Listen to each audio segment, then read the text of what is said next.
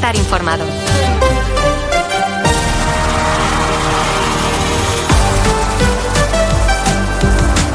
Arrachaldeón, 3 eh, y 25 en la tarde, una hora a la que de lunes a viernes nos citamos y les citamos con la actualidad del deporte vizcaíno en la sintonía de Cope Bilbao. Les habla y saluda José Ángel Peña Zalvidea en nombre de técnicos y redactores. Hoy, martes 16 de enero de 2024, es día de Copa en la Catedral.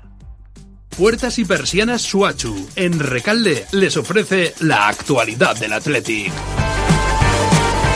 A partir de las 9 están eh, citados el Athletic y el Alavés eh, para enfrentarse en una eliminatoria correspondiente a la ronda de octavos de final de la Copa, ronda que se va a dilucidar a partido único, lo que sin duda, es una ventaja para el Athletic por aquello de que se juega el choque en eh, Samamés. Además, hay que unir a ese aspecto la buena racha de un Athletic que lleva 13 partidos oficiales sin conocer eh, la derrota y que viene de ganar el derby vasco por antonomasia a la Real por 2 a 1. Ernesto Valverde ha podido repetir la convocatoria precisamente que realizó para recibir a la Real en Liga y digo que puede hacerlo porque Ruiz de Galarreta, que no pudo terminar el choque ante el conjunto Chururdín, parece que ha superado esa contusión que tenía en el costado izquierdo, por lo menos figura entre los 24 convocados por un Ernesto Valverde que sueña con una nueva final. Es algo que no tengo ninguna duda que todos los que estamos en la, en la competición, pues piensas que es una oportunidad para poder jugar una, una, final. Que es gratis, ¿no? Eso de pensar que en un momento determinado puedes llegar a una final, porque cada vez habrá menos entrenadores que lo piensen, o menos jugadores que lo piensen, menos aficiones que lo piensen. Sea, a ver si somos una, uno de los afortunados. Un año más, vamos a por la copa. Esta vez nos la tomamos en Gasteiz. Este martes 16 de enero desde las 8 y media de la tarde. En directo desde San Mamés, Athletic a la vez. Vívelo en directo en Cope más Bilbao. En el 95.1 de la FM. Con todo el equipo de deportes de Cope Euskadi. Tiempo de juego. El número uno del deporte. Con el patrocinio de Formintegui. Y con el apoyo de... Restaurante Asador El Abra. Puerta Suachu. Las rebajas de Pedro Salcedo Bilbao, Bacalao Gregorio Martín, Camping La Ballena Alegre Costa Brava, Restaurante Almiquechu Bermeo y Saneamientos Pereda.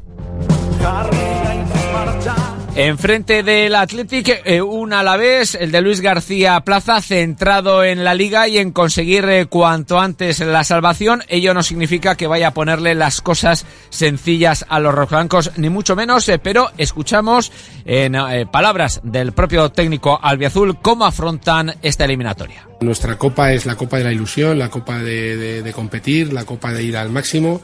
Yo creo que es un partido sin ninguna responsabilidad, pero con mucha ilusión y con mucho compromiso por parte del grupo para intentar sacarlo. Si lo sacamos es la hostia. Es verdad que el rival para mí es ahora mismo, no sé si decirte, el rival más en forma de la liga, junto con Girona a lo mejor, que aunque el otro día empató, pero nosotros somos un equipo que compite todo, que, que va a máximo. Y estén atentos eh, porque desde y media hasta en punto, en esa media hora próxima, vamos a dar eh, eh, resultado, vamos a dar el resultado del sorteo de la porra del Athletic. Ya saben, en juego una comida para dos personas en el restaurante ibérico de Santuchu, así que sigan acompañándonos también en Copemas. Puertas y persianas Suachu.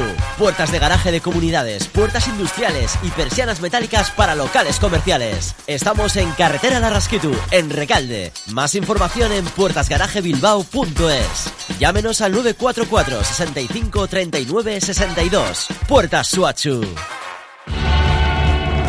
En el mundo de la canasta, el último refuerzo de los hombres de negro, Kate Horsby, ha pasado el, reconocimiento médico esta mañana y está ya en las órdenes de Jaume Ponsarnau. Y en el básquet femenino, ya sabemos que el Lointec Guernica se enfrentará en la Copa, en la primera eliminatoria, en la de cuartos de final, al todopoderoso Perfumerías Avenida. Todavía queda mucho tiempo hasta entonces y eso es algo que no se escapa a Lucas Fernández. Los cuatro equipos de cabeza de series son equipos eh, top a nivel europeo, eh, no solamente a nivel nacional. Y bueno, yo creo que es un poco especular eh, poder hablar ahora de cómo vamos a encontrar un rival tan histórico y tan potente como es Perfume. Bueno, pues queda tiempo efectivamente hasta marzo. A nosotros también media hora por delante para hablarles de nuestro deporte.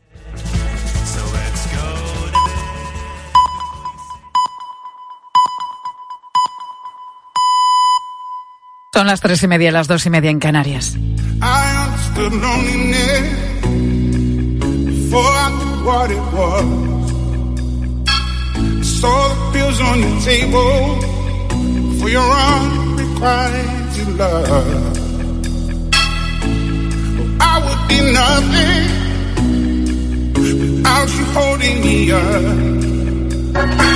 El traje que se pone Rocío Cano, jefa de sección operativa del Centro de Investigación Terrorista de la Policía Nacional, cuando se acerca a desactivar un explosivo, pesa más de 30 kilos.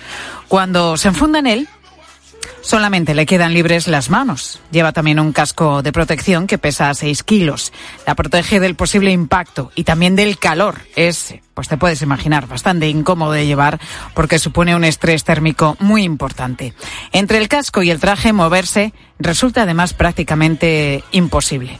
Cuando te tienes que poner ese traje por primera vez, sientes una inseguridad, inseguridad falsa en realidad que es lo que tu propia percepción te hace sentir. Pero bueno, me lo puse con ganas y con motivación.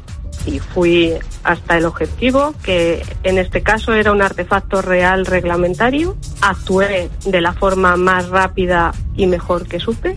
Y aquí estoy contándolo. Como le decía Rocío Adolfo Arjona esta madrugada aquí en Cope, la primera vez que uno se pone este traje no se olvida, pero tampoco la última.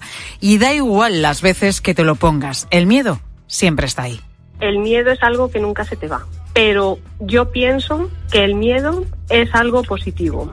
Es algo positivo en el sentido de que ese miedo hace que reacciones en el trabajo eh, de forma tranquila. Es un factor para mí que bien controlado me va a asegurar que no haga cosas indebidas o innecesarias. Un poquito de miedo yo creo que siempre es imprescindible.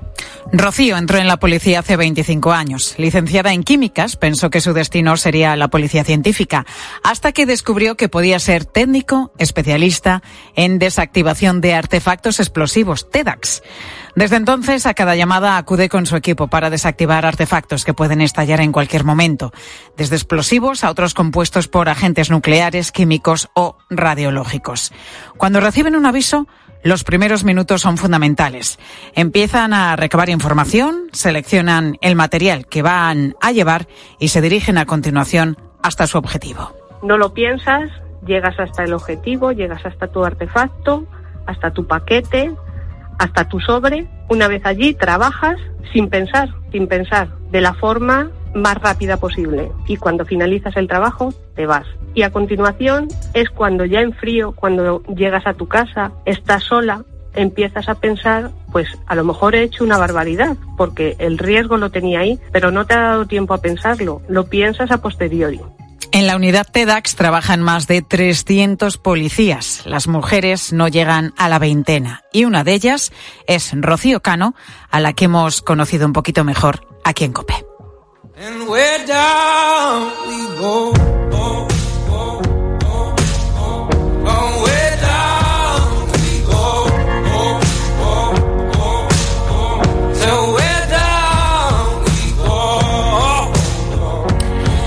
Muchos hablan de ella como la epidemia del siglo XXI, pero es que sus cifras desde luego no son para menos. Más de cuatro millones de personas en España sufren depresión y se calcula que dos de cada diez no responderá a los medicamentos o a la terapia. Sinceramente lo llevo mal porque ves que, que esto, que cada vez piensan más que esto va a ser para siempre. Y bueno, me lo han, me lo han confirmado algún médico de los que he tenido, me lo han llegado a confirmar que voy a necesitar medicación para siempre. Y entonces eso, pues eso me, me da más bajón que, que en sí cuando me dijeron, mira, tienes depresión. Anabel todavía recuerda el día en el que le dijeron que va a estar toda su vida tomando pastillas para tratar su trastorno. Su depresión es recurrente y a pesar de, tomar medicamentos, cada cierto tiempo vuelve. Es uno de los 44.000 casos que cada año se diagnostican en nuestro país como depresiones resistentes. El primer diagnóstico de depresión llegó cuando Anabel era joven, tenía 17 años. Diez años después, esta malagueña ha pasado por dos ingresos hospitalarios. A ellos llegó en situación extrema. En su cabeza estaba la idea de quitarse la vida justo antes de cada ingreso, eh, lo que pasaba era pues que, que empecé a tener pues conductas que no eran adaptativas, me pasaba todo el día en la cama, solo me levantaba pues y luego pues que tenía eh, o sea, pues, pues estaba ya pensando en suicidarme. Entonces ahí ya pues mm, te meten, o sea, te ingresan directamente. El caso de Anabel con varias recaídas y cambios de tratamiento no es aislado. Se calcula que entre un 20 y un 40% de los pacientes con depresión no responden a los tratamientos habituales.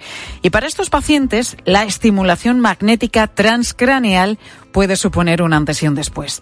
No es una técnica nueva pero sí que cada vez se emplea más en salud mental.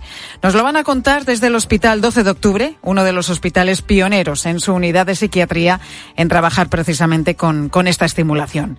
La coordinadora de la unidad de neuromodulación es la doctora Isabel Martínez. Doctora, muy buenas tardes. Hola, buenas tardes. ¿En qué consiste exactamente esta técnica? Bueno, esta es una técnica eh, de neuromodulación no invasiva que consiste en estimular con una corriente magnética pues, la superficie del cuero cabelludo de manera que se provoca un campo eléctrico mínimo eh, sobre la corteza cerebral que hace como puerta de entrada para modular todas las redes neuronales que subyacen a, pues, bueno, a los cambios que se producen durante la depresión. ¿Exactamente en qué parte del cerebro se aplica, se actúa? Pues se aplica sobre la corteza prefrontal. ¿eh? sobre la superficie de la corteza prefrontal eh, de manera superficial. ¿Y cuánto tiempo, doctora, dura el tratamiento en el caso de un paciente diagnosticado con esta depresión crónica o resistente? Bueno, pues el, protocolo eh, más tradicional consiste en 30 sesiones, que es una sesión diaria durante cinco días a la semana, una vez por diaria, los cinco días a la semana, eh, de una duración entre 30 y 34 minutos. ¿vale? Eh, esta es la primera técnica que se implementó para la depresión resistente y ahora existen unos protocolos eh, que son eh, protocolos mm, de frecuencias repetitivas más cortas, más aceleradas, que concentran el número de sesiones de manera que en un periodo de, de 10 días podemos encontrar resultados francamente significativos. ¿Cómo se llega al diagnóstico de depresión crónica o resistente y cuánto se tarda en, llegar a, diagnosticar a una persona de, esta enfermedad? Bueno, em, el término de depresión resistente es un término que, pues, un poco controvertido, que, a lo largo de, bueno, pues, de, toda la historia ha tenido muchas definiciones. Actualmente la que se utiliza más o menos por consenso es, eh, es aquella depresión que en un curso eh, de tiempo en el que se han puesto dos tratamientos farmacológicos sucesivos y no ha habido respuesta, ya se considera que es una depresión resistente desde el punto de vista farmacológico. Ahora bien, em, eh, los pacientes, por desgracia, suelen llegar a estas técnicas de, de, tercer nivel ya en estadios en los que ha habido pues múltiples tratamientos y digamos que la situación está mucho más cronificada con lo cual pues, la situación para esos pacientes es mm, sumamente más, eh, más desesperante, ¿no? porque no se aplican los tratamientos mm, de inicio, sino cuando ya el proceso está muy evolucionado. Y claro, la refractariedad a veces también va acompañada pues, ¿no? de esa cronicidad. ¿no? ¿Es un tratamiento efectivo? Ustedes en el Hospital 12 de Octubre de Madrid llevan utilizándolo desde el año 2019, ¿no? En este tiempo, ¿cuál es el balance que hacen de esta terapia, de la estimulación magnética transcraneal? Sí, bueno, nosotros llevamos realmente eh, trabajando con la estimulación desde el año 17. Empezamos a hacer los primeros tratamientos y ya de una forma eh, más rutinaria desde el 19, ¿no? Y bueno, los resultados son eh, francamente francamente buenos, ¿no? Porque hasta en un 60% de los pacientes tratados de depresión resistente hemos, estamos obteniendo respuesta o remisión de los síntomas, ¿no? Lo cual es para estos pacientes, bueno, pues, pues muy satisfactoria, ¿no? ¿Tiene algún tipo de efecto secundario esta, eh, esta terapia, esta estimulación? Bueno, esto también es una de las características principales de estas técnicas, ¿no? de las técnicas de neuromodulación superficial, y es que son técnicas no invasivas. ¿Esto qué quiere decir? Que no tienen efectos secundarios sistémicos, es decir, que los efectos secundarios son efectos secundarios locales, ¿no? En, la zona de estimulación, por lo general, bueno, pues suele haber eh, a lo mejor un ligero discreto dolor de la zona de estimulación o de la zona de, de la, una cefalea, a lo mejor por la tarde. Y bueno, están descritos mm, algún caso de, bueno, pues de producción de crisis eh, comiciales durante la estimulación, puesto que estamos estimulando eh, la corteza cerebral, pero son casos muy, muy aislados, ¿no? Eh, una, vamos, una frecuencia que ser de uno cada 30.000 tratamientos, ¿no? O es algo en pacientes, bueno, pues muy vulnerables a poder tener ese tipo de problemas.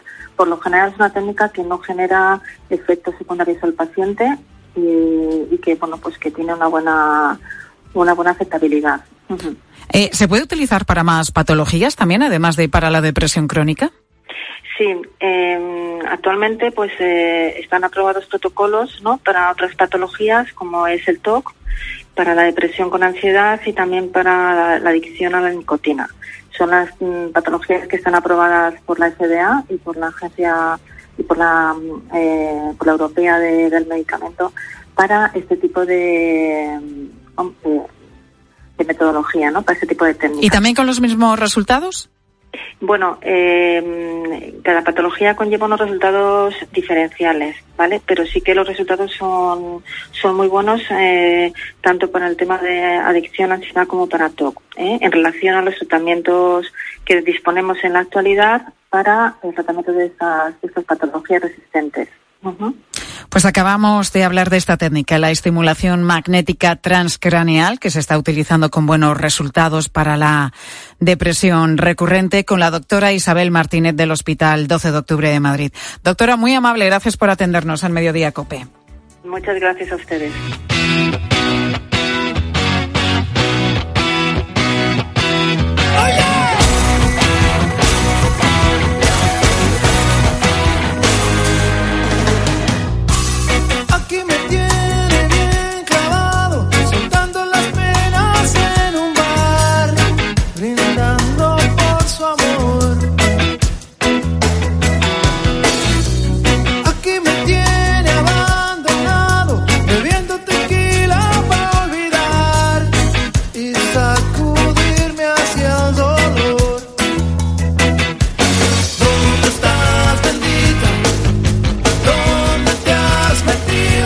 Reina de los bares y de los restaurantes, desde los que llamamos de barrio hasta la alta cocina, ¿eh? Es que no falta ninguno. Estamos hablando de las croquetas y hoy lo hacemos además porque es el Día Internacional, es su Día Internacional, el Día Internacional de las Croquetas. Bueno, de hecho es para estudiarlo, ¿eh? ¿Alguien alguna vez ha conocido a una persona, una sola persona, que haya dicho que no le gusten las croquetas? Igual existen, no voy a decir que no, pero fácil de encontrar desde luego no es. Hay croquetas, ya sabes, de todo tipo. En los fósforos de Herrera esta mañana, por ejemplo, nos han contado una de gachas que le gustan a un manchego de Argamasilla de Alba, en Ciudad Real. Eh, la que más me gusta es la croqueta de gachas. Madre, como sabía, las había probado y quería, es muy inventora, y venga, que están muy buenas. Y yo también las había probado, venga, pues hazlas. Nos las comimos porque teníamos mucha hambre, pero no, no se podían comer. ¿Ah, no? No, no, las que hizo mi madre. Ah. Porque Claro. no, se ve que no las hizo, no las hizo bien y se quedaron muy sólidas. Hombre, gachas, si no las dejas así suavitas, pues eso, si se quedan sólidas, como nos decía este oyente, es que prácticamente no se pueden comer. Bueno, croqueta de gachas, sí, eh, un poquito rara. Y esta de pisto, que se come en Zafra, en Badajoz. Yo las hago muy típicas de aquí, de pisto, que están buenísimas. Haces un pisto muy picadito, que quede bien escurrido, y luego lo mezclas con la bechamel. Y otra, y otra muy, que, está muy buena también, que es también muy, con productos de la tierra, es con espárrago triguero y torta del cazar. Esa croqueta es espectacular. ¡Guau, qué bueno! Croqueta con espárragos, trigueros y torta del casar. Esto, esto es apetecible, ¿eh? Porque sí es verdad que croquetas, lo decíamos, las hay de todo tipo, pero generalmente las más habituales, las que comemos más, son las de jamón, las de cocido, también las de bacalao. Pero ¿sabes quién consiguió que haya un día al año dedicado a este manjar? Un día de homenaje a las croquetas. Pues es una periodista gastronómica que se llama Cristina Barrero. En 2015 tenía que hacer una campaña de publicidad para un bar especializado precisamente en croquetas. Se metió en un foro de internet y leyó el comentario de alguien que decía que la croqueta merecía su día y proponía además que ese día fuese el 16 de enero. Cristina Barrero me acompaña hoy en este estudio de Mediodía Cope. Cristina, muy buenas tardes. Buenas tardes, Pilar. ¿Así empezó todo? Así empezó. Te iba a decir que soy barbero, Cristina Barbero. Ah, barbero, barbero, perdóname. Bueno, la, la historia fue muy curiosa porque, porque, bueno, yo trabajaba en aquel momento para un restaurante especializado en croquetas y, bueno, eh, es una, el tema de las celebraciones en torno a un, día, un alimento es algo que se utiliza mucho como argumento para comunicar, hablar de restaurantes y, bueno, pues yo buscaba en en aquel momento existía un día de la croqueta porque sí lo había de muchas otras cosas. Pero en aquel momento, hablamos del 2015, no existía nada, no había referencias de ningún tipo a un día internacional. Y digo, bueno, pues habrá que crearlo. Entonces, buscando un poco, navegando y viendo a ver que, de qué manera podía encontrar una justificación, encontré en algún sitio que en ese momento ni recuerdo dónde fue, sé que fue un foro de, de, de recetas, que una persona dijo que las croquetas son tan buenas que merecían un día internacional y debía ser el 16 de enero. Pero yo no sabía ni por qué lo decía, ni, ni estaba justificado, ni nada. Entonces, bueno, después ya sí que buscando un poco más información, sí que, sí que hay una referencia que fue en el año 1817 en una cena eh, en la corte de Francia, el cocinero real, eh, Antoine Carême, eh, o Camet, perdón, que siempre lo digo mal, eh, cocinó por primera vez, se le ocurrió hacer eh, con la masa de la bechamel, hacer unas bolas, eh, rebozarlas y freírlas, servirlas en una cena de gala. O sea, el origen de las croquetas está ahí en Francia. Exactamente, ese es el origen, lo que pasa que nos hemos como apropiado de la, de la Totalmente, porque es una de las señas de identidad de nuestra gastronomía. Es de las tapas más consumidas en España. Así empezó pues este Día Internacional de la Croqueta y cómo llegaste a establecer ese Día Internacional, cómo se consigue esa denominación. Pues la verdad es que fue algo muy sencillo, muy simple. Yo mandé una nota de prensa eh, hablando sobre este restaurante, que hoy está ya cerrado. Y en el momento de mandarlo, pues toda la prensa empezó a publicar información sobre las croquetas, sobre hacer la lista de los mejores restaurantes para comer croquetas, cuál es la mejor receta, entrevistas a cocineros. Fue algo mm, inmediato, in- inmediatamente fue viral, se convirtió en algo muy grande. Yo en ese momento pensé, bueno, pues qué buena campaña he hecho de comunicación, pero lo dejé un poco ahí, tampoco le di como más importancia. Pero ya el año siguiente, 2016, viendo que la cosa seguía creciendo cada vez más y que ya todas las agencias de comunicación enviaban sus notas y todo el mundo ya tenía ese día la referencia para compartir en redes sociales, en, en los medios de comunicación, hablando, entrevistando cocineros, ya cada vez era como más grande, ¿no? Entonces ahí ya dije, bueno, vamos a ver que esto, esto se me está yendo un poco de las manos, esto ha sido fruto de una idea bien contada, como siempre digo, pero, pero que es- está claro que el hecho de que se comparta, pues ese es el éxito de co- colectivo, ¿no? Que todo el Bueno, mundo fíjate si se comparte que siempre vemos que un día como hoy, un 16 de enero, este año, el anterior, el otro, el otro, la croqueta está ahí como trending topic, ¿no? En, en, eh, en la red social de Twitter, en X, que se llama ahora. O bueno, si te metes en Instagram, hoy mucha gente pone como en sus publicaciones una croqueta porque es algo que nos une, ¿no? Que nos gusta a todos los españoles. Cristina, creo que, que se ha hecho tan viral esto del Día Internacional de la Croqueta que te han llamado incluso de la Patagonia para entrevistarte. Hace unos años, sí, yo eso sí que me sorprendió muchísimo. Yo no creo que haya llegado más lejos ya esta, esta acción. Eh, pues me llamaron de un programa de radio en, en muy pequeñito que se llamaba Branch con Historias. Yo obviamente ni conocía el programa ni conocía la cadena y me hizo mucha ilusión porque estuvimos casi media hora de tertulia mm, ahí por teléfono mm, con la conexión un poco mala que era en ese momento y, y bueno, pues que haya llegado tan lejos y que evidentemente Internet no tiene puertas, entonces todo lo que aparece aquí se puede saber al momento en cualquier parte del mundo, pero me llama mucho, mucha atención que, que esto guste también allí, ¿no? Porque es verdad que en, que en Argentina no hay croquetas o hay otras cosas, pero lo más parecido, pero tal y como lo conocemos en España, no, no, lo, no lo hay. No es un plato típico allí. Ujú. Y entonces que haya llamado la atención y que haya gustado hasta, hasta tan lejos en la Patagonia, pues me, me hizo hasta mucha ilusión en el fondo. La croqueta, que es una receta de aprovechamiento realmente, porque lo podemos hacer con todo lo que nos ha sobrado eh, de alguna comida en casa, ¿no? Las de pollo, las de cocido, perfectamente has hecho cocido, te sobra un poquito de la carne y dices, venga, a las croquetas, es que lo admite todo. Es de las de los platos más versátiles. Al final cualquier eh, ingrediente bueno, eh, pues sí que lo admite todo, ¿no? Siempre digo que la que la receta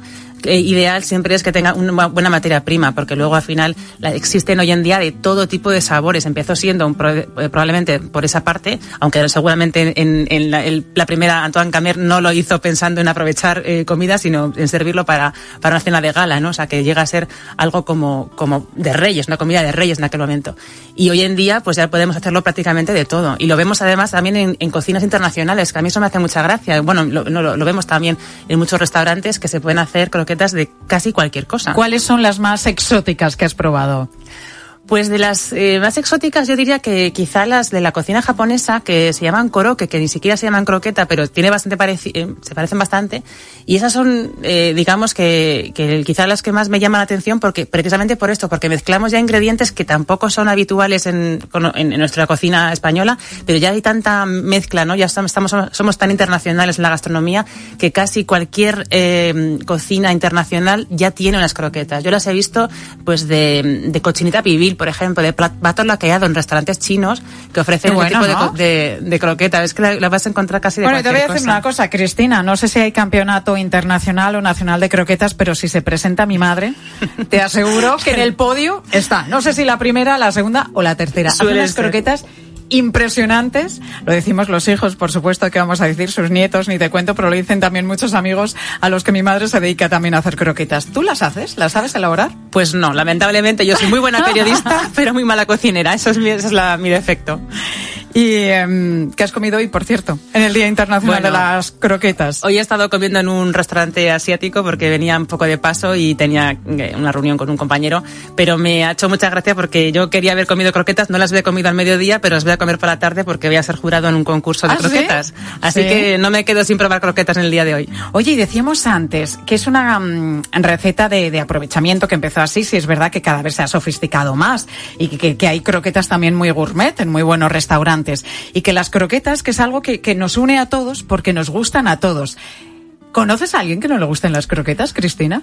Pues no conozco a nadie que no le gusten y además eh, yo creo que la croqueta es algo que todos tenemos el paladar entrenado para saber si son buenas o malas, ¿no? Siempre tenemos, es uno de los platos que yo creo que todo el mundo ha comido en algún momento y seguramente la mayoría de la gente sí que le gusta y, y en ese sentido pues a lo mejor hay otros platos que no sabemos si los están cocinando bien o mal o regular en un restaurante, pero una croqueta seguro que todo el mundo sabe si están buenas, reguleras o... Si está buena, crujentita así un poquito por fuera y por dentro suave, que se deshaga la, la besamel, ¿no? Claro, esa, esa sería como lo ideal. Lo que pasa que también hay que ver eh, de qué están hechas las croquetas, porque como decimos también, como te decía Pilar, en, el, en las croquetas japonesas, pues están hechas más, más bien, más que con bechamel, están hechas con patata.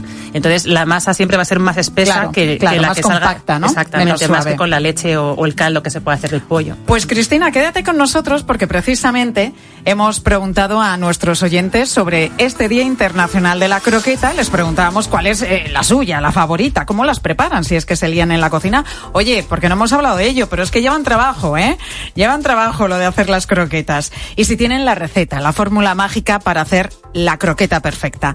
Sofía Buena, muy buenas tardes. ¿Qué tal, Pilar? Buenas tardes. ¿Qué nos han dicho los oyentes? Pues mira, Raúl es de tu equipo. Desde Córdoba nos cuenta que su croqueta favorita no podía ser otra que la que Hombre. hace su madre. Es la que se hace con los restos del avión del cocido. No tiene demasiado misterio, depende de la cantidad de leche que le pongas y de harina que le pongas a los abiertos del cocido y el rato que le eches en el aceite, tampoco mucho.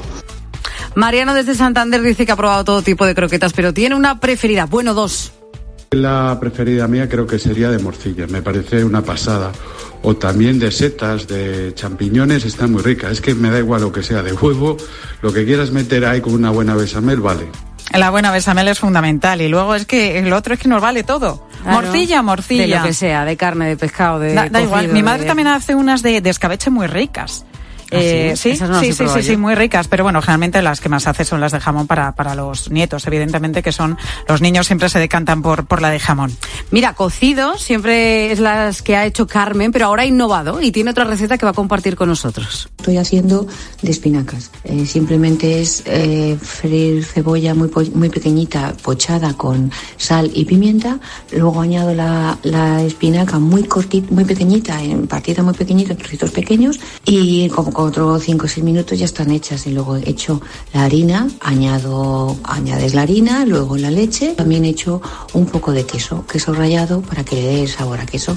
Oye, qué Mm, buenas ¿qué estas, Cristina, parece? ¿no? Riquísimas. Tú como experta en croquetas, ¿eh? Nuestro Suena muy bien. suena muy bien, suena, Suena muy, muy bien. bien. desde luego. Y si esas las acompañas de piñones, que esas las he probado yo, ni te cuento. Rubén dice que las mejores croquetas están en Salamanca. En el bar eh, Tapas 2.0 en Salamanca, sin duda han sido las mejores croquetas que he probado jamás. De cocido, con una textura, un rebozado mm, espectacular. Bueno, pues habrá que pasar por este sitio a ver esas, esas croquetas de las que nos habla Rubén. Recomendaciones siguen las de nuestros oyentes. A Isabel las que más les gustan son las que ella hace para sus hijos. Son unas croquetas caseras de atún. La masa la dejan reposar durante un día con perejil, huevos, cebollita picada y el atún muy picado. Y la verdad que salen exquisitas. Mira, atún, parecido a lo de, Sí, sí, sí, sí, de escabeche. Sí, sí, sí, sí. esta- a mí me encantan las de plato entero. Hace poco probé unas de pulpo a la gallega, Mm. que es verdad que saben al plato de pulpo a la gallega. No a pulpo, sino al pulpo con la patata y con el pimentón. Y me gustan también mucho las de choco. Ah, también, sí, también, sí, sí, también. con eso, el calamar y la tinta negra, ¿no? Que son muy típicas de- del sur, de Cádiz especialmente.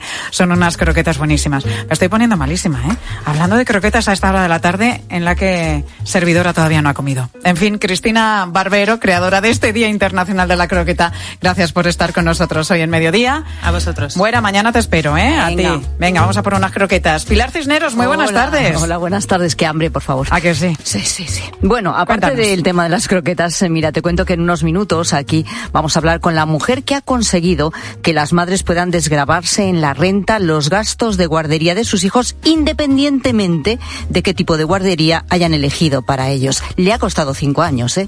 Luego lo hablamos con ella. Enseguida en la tarde de Cope con Pilar Cisneros y Fernando de Aro. Te dejo con ellos.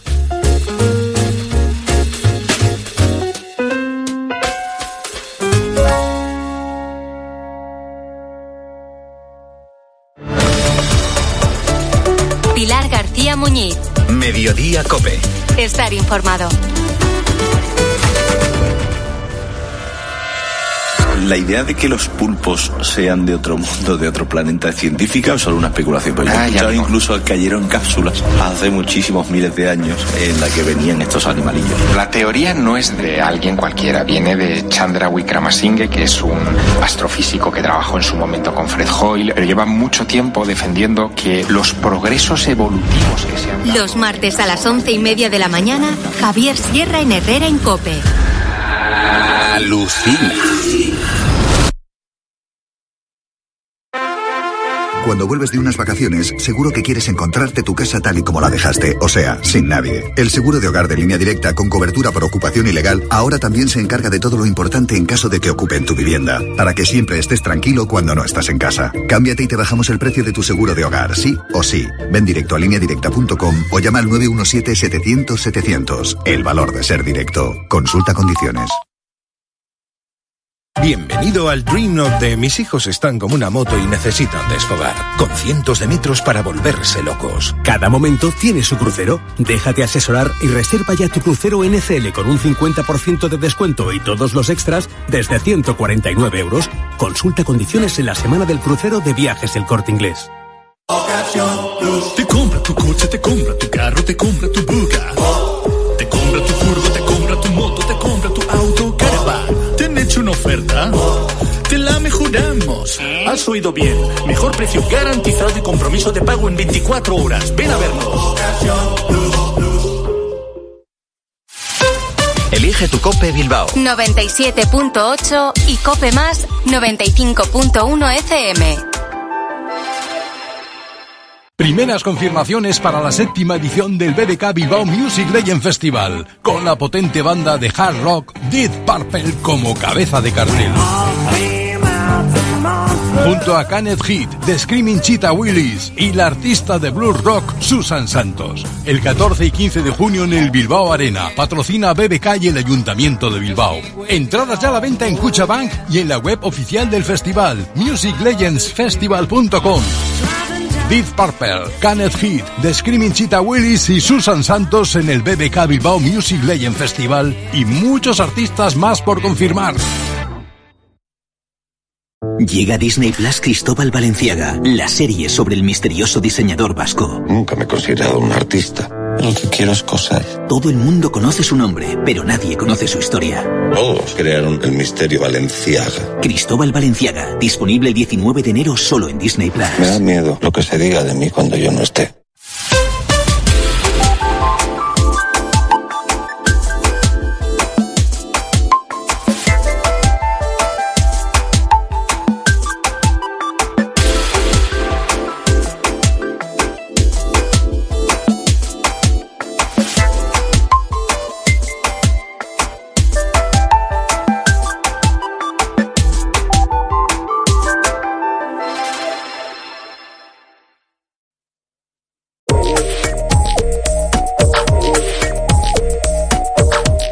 Escuchas Cope. Disfruta del mejor entretenimiento y sigue la actualidad en cope.es, TDT, Onda Media, FM y en tu móvil.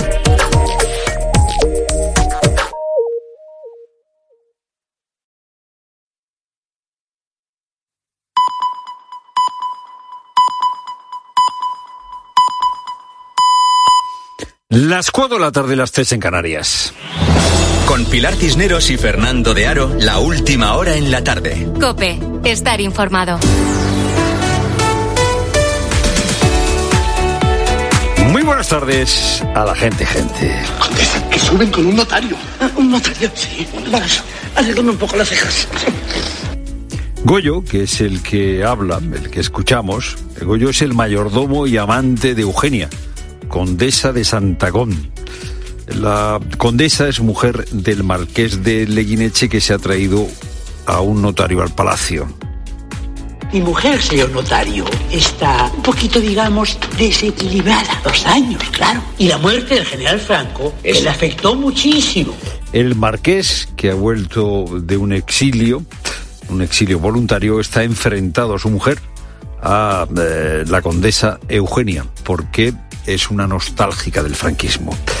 Estamos repasando, sí, sí, estamos repasando el argumento de una de las películas disparatadas de Berlanga, Patrimonio Nacional. Goyo, el mayordomo y amante de la condesa, fue interpretado por José Elifante. José Elifante ha fallecido hace unas horas con 80 años. En la España de 2024 ya no quedan condesas como Eugenia, eh, condesas eh, como las que retrata Berlanga, afectadas por la muerte de Franco. Pero sí quedan muchos marqueses que quieren lucir medallas de antifranquistas. Se llama Pablo Lucas y es uno de los jueces que está en el objetivo de Puigdemont, de Junts y también de Esquerra. Pablo Lucas es magistrado del Supremo, es el magistrado responsable del control judicial del CNI, eh, del Centro Nacional de Inteligencia, del Centro de los Espías. Porque cuando el CNI quiere hacer una escucha, pues tiene que haber un juez que la autorice. Y este juez es Pablo Lucas.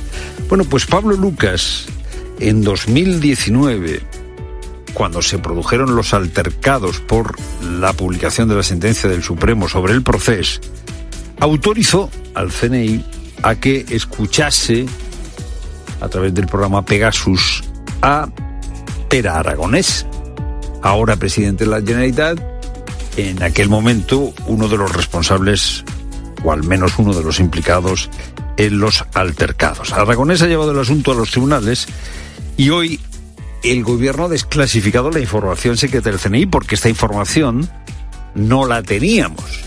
Esta información está en un auto del juez Pablo Lucas que es secreto. ¿Cuál es la noticia? Pues en realidad es que no hay noticia. Que el CNI hizo su trabajo, espiar a Pera Aragonés que estaba implicado en los altercados. Y que el juez hizo su trabajo, dictó un auto para autorizar esa actuación del CNI. ¿Cuál es la noticia? Bueno, la noticia es que el independentismo tiene en el punto de mira a los jueces y uno de ellos es este juez, este juez eh, llamado Pablo Lucas. Y el independentismo tiene eh, en el punto de mira a los jueces y tiene a Mariano Rajoy desde hace mucho eh, en el punto de mira y ahora se ha sumado el gobierno. La ministra portavoz del gobierno, Pilar Alegría, ha señalado después del Consejo de Ministros que por qué no, oye, ¿por qué no va a ir Mariano Rajoy a declarar a la comisión parlamentaria que se va a constituir para investigar la llamada Operación Cataluña? Hay que recordar que en el pacto que hicieron el gobierno, eh, hizo Sánchez con Puigdemont, se incluía además de la ley de eh, amnistía varias comisiones de investigación, una sobre lo que llaman la Operación Cataluña. No hay que descartar la comparecencia de ningún miembro de la anterior administración del Partido Popular. Esta comisión de investigación tiene por objeto indagar la supuesta trama eh, parapolicial que montó Rajoy para obtener información sobre políticos independentistas catalanes. Es una trama, ya digo, eh, supuesta, no tenemos eh, conclusión judicial, Habrán aparecido algunos papeles y el gobierno se suma a la petición de los independentistas de que comparezca Rajoy. No solo eso, sino que ya sentencia directamente a Rajoy haciéndolo responsable de esa utilización supuestamente inadecuada del Ministerio del Interior. Cuando están en el gobierno y utilizan todos los resortes del Estado de Derecho para perseguir a sus oponentes políticos. Bueno, pues ya la portavoz del gobierno ya ha dictado sentencia.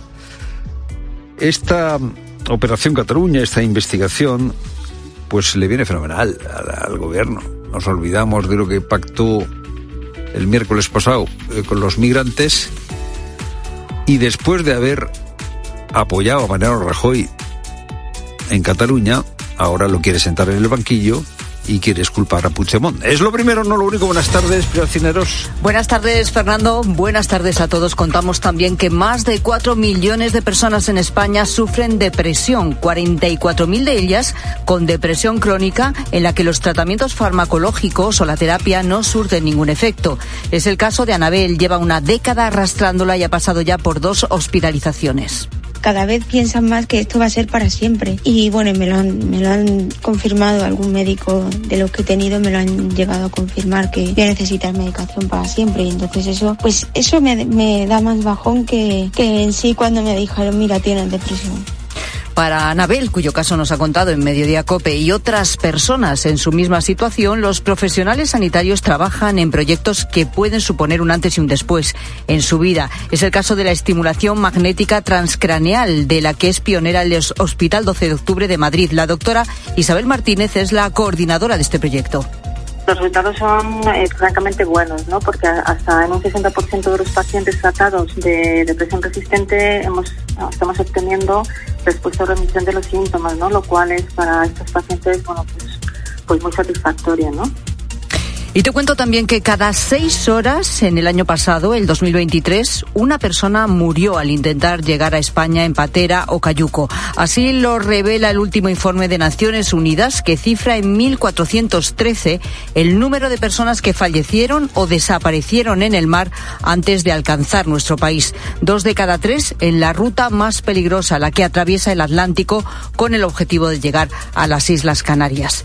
Y España lleva sin juez de enlace con Italia Italia desde hace más de tres años, con Francia desde hace más de uno. Los jueces denuncian que la falta de nombramientos del gobierno de Sánchez está provocando problemas en las investigaciones de delitos, varios de ellos relacionados con ETA. Patricia Rossetti.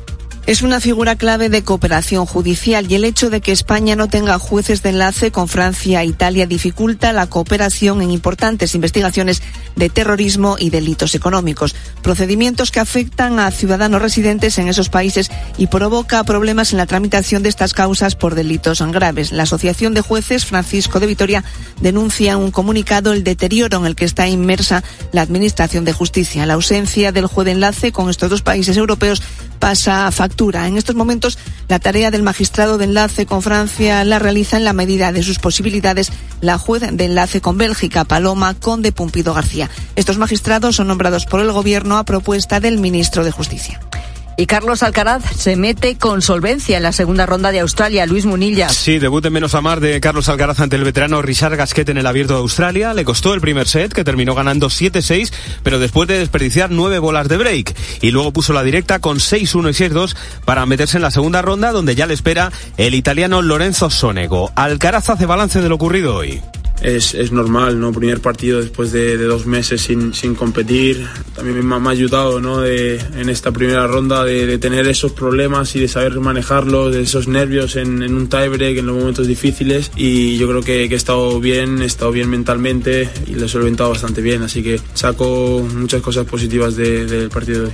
Hoy arrancan los octavos de final de la Copa del Rey de Fútbol. Tenemos tiempo de juego desde las 8 porque a esa hora comienza el Getafe Sevilla. Luego a las 9, Athletic de Bilbao a la vez y a las 10, 9 en Canarias, el Tenerife Mallorca. Se juega también la primera semifinal de la Supercopa Femenina, Atlético de Madrid Levante a las 7. Además, final del Europeo de Waterpolo masculino, España-Croacia a las 8 y cuarto. Y partido decisivo para el futuro de España en el Europeo de balonmano a las 8 y media contra Austria.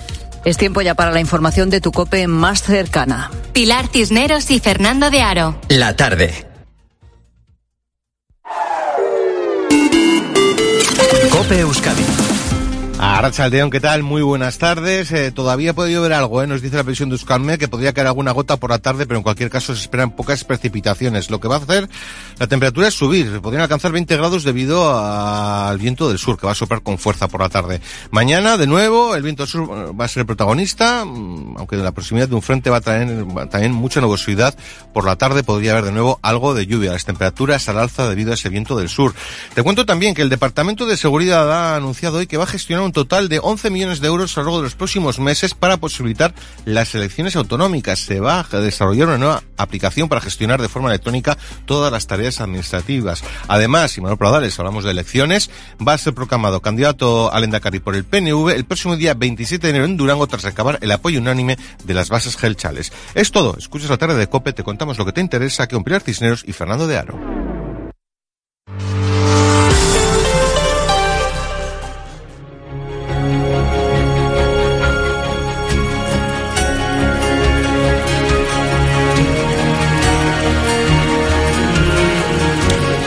Miriam es madre de dos hijos. Eh, tiene uno de 10 años y otro que está a punto de cumplir un año.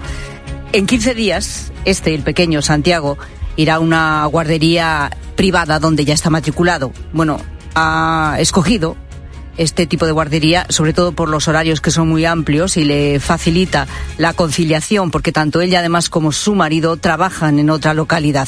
Eso sí, el desembolso económico es importante. Pues es un poco relación en función a los horarios. Intentamos que sea lo menos posible, pero estamos hablando en torno a unos 300 euros al mes al que hay que sumar la comida, el desayuno y en nuestro caso no le tenemos que sumar la merienda, pero si no, pues tuviésemos que sumar otro importe más, con lo cual sí nos estamos yendo a, a un importe bastante elevado en el que no queda otra forma para, para poder conciliar.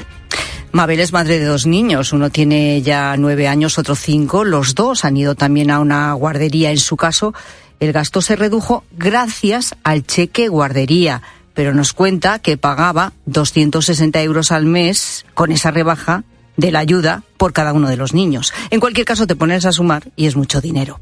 Se calcula que en España hay 470.000 niños y niñas en escuelas infantiles, tanto públicas como privadas. El acudir a una privada no es solo cuestión de horarios, es que conseguir plaza en una pública es en muchos casos una misión pero vamos, totalmente imposible.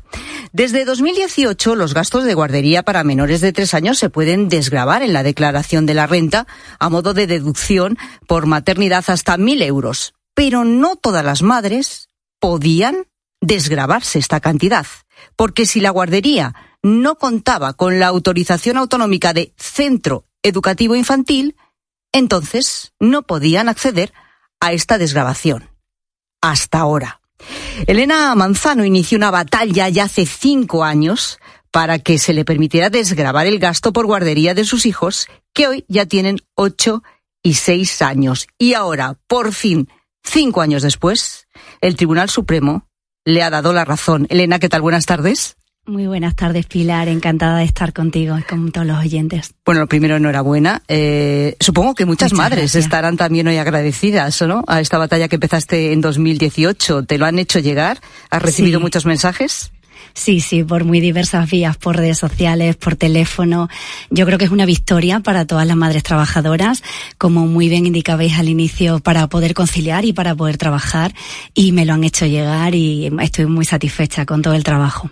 Cuando empezaste este proceso, eras profesora de Derecho Financiero y Tributario en la Universidad de Extremadura y ahora la casualidad, bueno, no sé si la casualidad o qué, ha querido que seas consejera de Hacienda, además de la Junta de Extremadura. Como digo, de Hacienda, que no deja de ser irónico.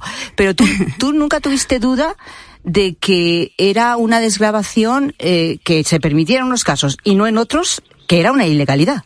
Totalmente. Desde el primer momento en que lo vi, cuando vi el reglamento, los términos en los que se redactaba y cómo restringía la aplicación de un incentivo que en la ley de renta no tenía ningún condicionante, ninguna restricción y que iba para madres trabajadoras y cómo a través del reglamento con esa exigencia de autorización de administración educativa competente lo distorsionaba todo, lo restringía, yo tenía muy claro que era ilegal y, al final se ha confirmado.